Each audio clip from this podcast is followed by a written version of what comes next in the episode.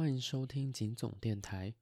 今天我们的节目是景总新闻快讯。那今天我帮大家更新三则国际新闻哦，其中两则呢是已经发生一段时间的，算是接续吧。另外一则呢，则是最近这两天才发生的新闻哦。第一则新闻呢，是美国自由派一位相当重要的大法官金斯伯格逝世的消息。金斯伯格呢，她是第一位美国犹太人的女性大法官。那她在一九三三年的时候出生，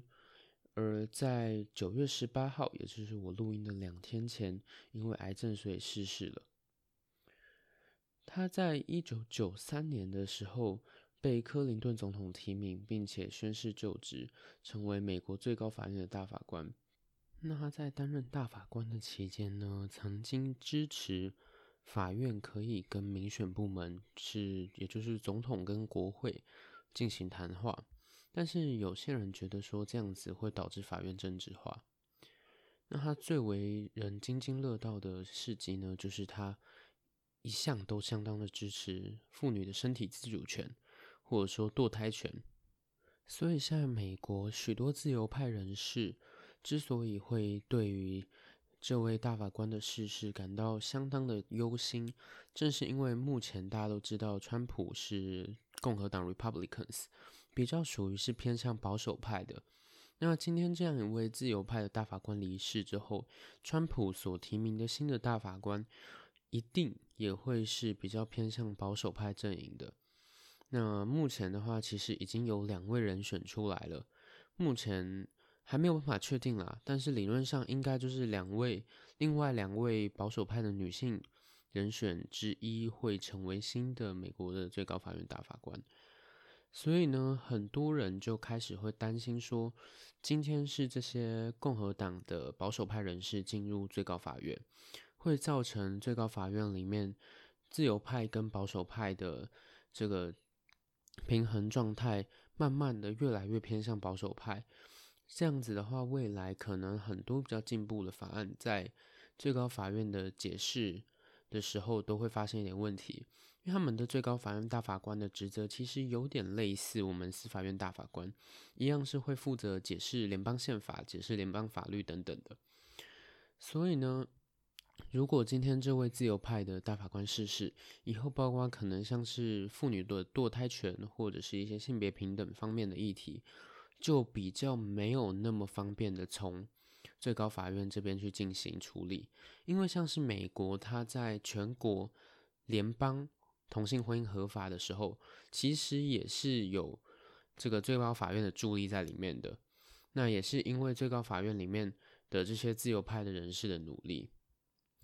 那接下来这个我们也可以再追踪下去，未来到底川普正式会选择提名哪一位大法官来向这个递补这个金斯堡大法官的位置？哦，对了，这边稍微提一下，其实美国他们的最高法院大法官跟我们台湾的制度有点不太一样哦。产生的方式差不多，就是由总统提名，然后经由参议院同意。可是呢，台湾的大法官有八年任期的限制，也就是说，你这一任就是当八年这样子。可是美国的大法官不是，美国的大法官他比较像是一个正常的职位，就是说。你要么就是当到退休，不然就是在退休之前离世。那一直要等到大法官离世之后，总统才会再提出一个新的大法官的人选。不像台湾是固定每四年就要提一次大法官，因为我们一个大法官的任期是八年嘛。可是大法官会议里面的大法官几乎都是任期是半对半的，重新提名的方式，是除非是有一些情况是被打乱的，像是之前。这个消息我没有去查的很清楚，但是之前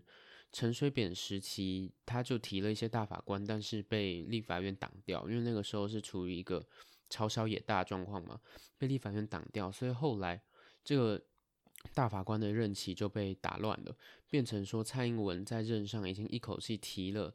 过半，超过我们大法官会议目前一半人数的大法官。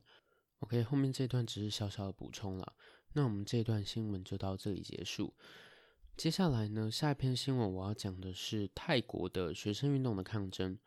那其实泰国这个抗争呢，其实也已经一段时间了哈。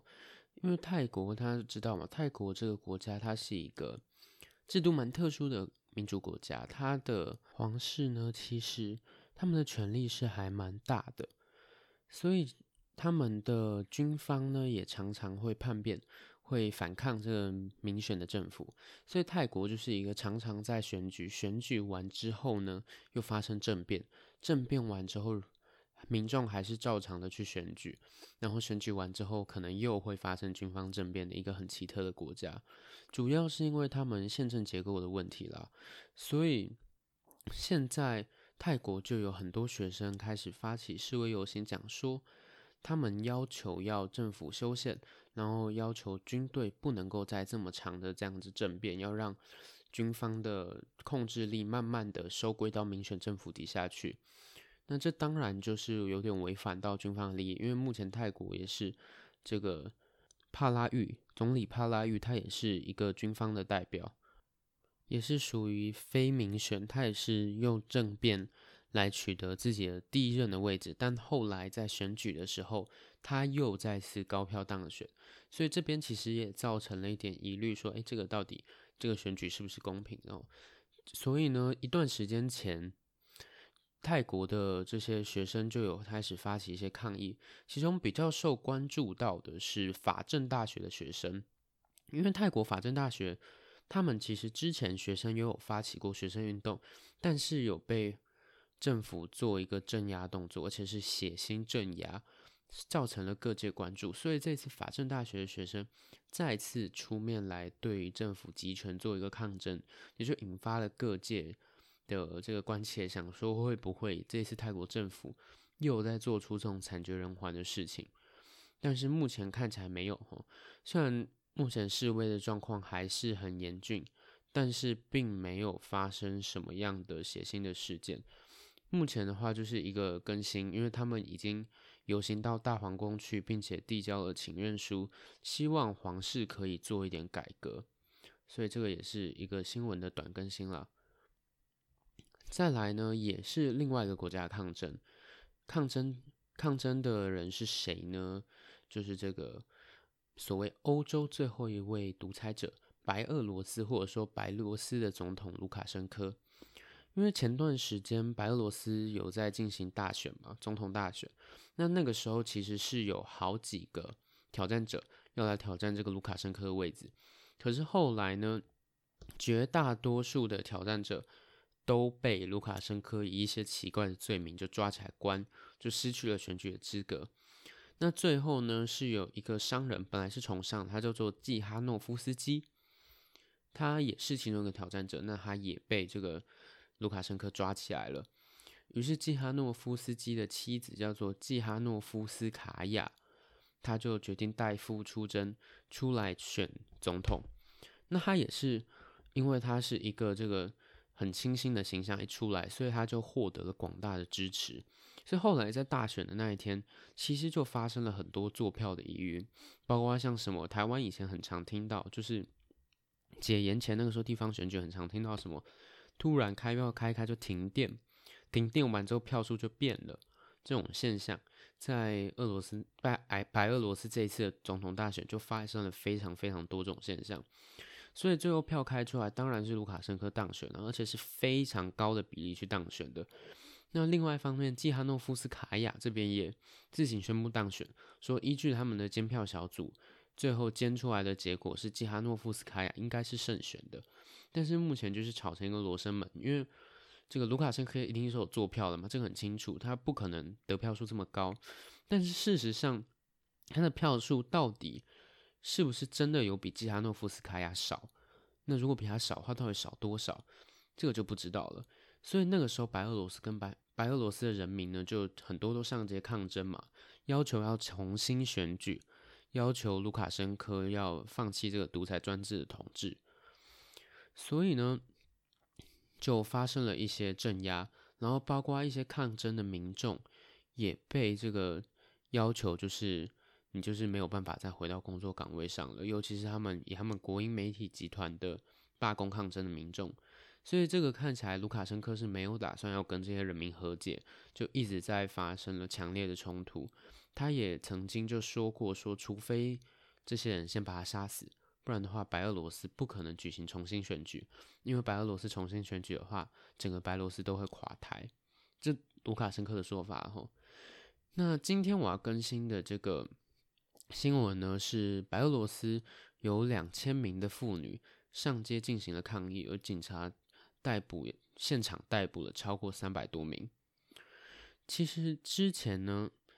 就季哈诺夫斯卡娅已经逃到立陶宛去了嘛，在立陶宛那边去接受庇护，所以刚开始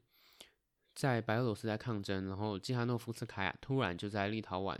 出现，然后就讲说她只是一个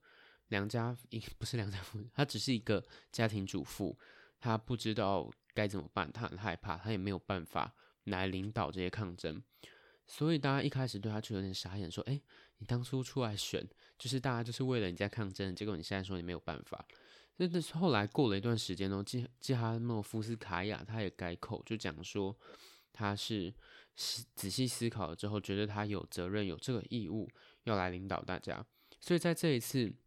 这个两千名妇女上街抗议被警察逮捕的这个事件之后，基哈诺夫斯卡娅又有出面来谴责警方的行为，说警方是。粗暴逮捕大量美丽又勇敢的合法且和平示威抗议妇女。这段文字出自于这个中央通讯社，翻译人是刘学远哦。对，所以呢，白俄罗斯目前情势也是很紧张啦，因为群众其实也没有想要说真的就让这个卢卡申科就这样子好好的继续当总统当下去。那卢卡申科也没有打算要真的去举行重新选举。所以他其实也有做一些镇压活动，那那个镇压也是死伤惨重哦。之前因为那个时候还没开始做这些东西嘛，不然的话我那个时候应该会就有跟大家更新讲过才对。可是对，现在我也没有办法再去回顾，因为那些真东西真的太量太大了。今天的话，我准备的东西差不多就到这里了。你们可能听到我今天口条有点差，有点不太顺，因为我现在有点想睡。就是录音的时候有点想睡了，所以不好意思了，口条有点差。那今天大概补了这三则新闻，就是一个是美国的自由派大法官逝世，第二个就是泰国的学生抗议的新的进展，第三个是白俄罗斯的示威抗议的新进展。今天的三则新闻就这样子。如果大家喜欢我的频道的话，请订阅。这个金总电台，并且到我的 FB 去按赞，到我的 IG 去追踪，也都是可以的。那就谢谢大家。如果在 Apple Podcast 的话，记得帮我留五星评分，并且跟我留言互动，我都会回哦。或者是在 FB 私信我也可以。谢谢大家，那我们下回见。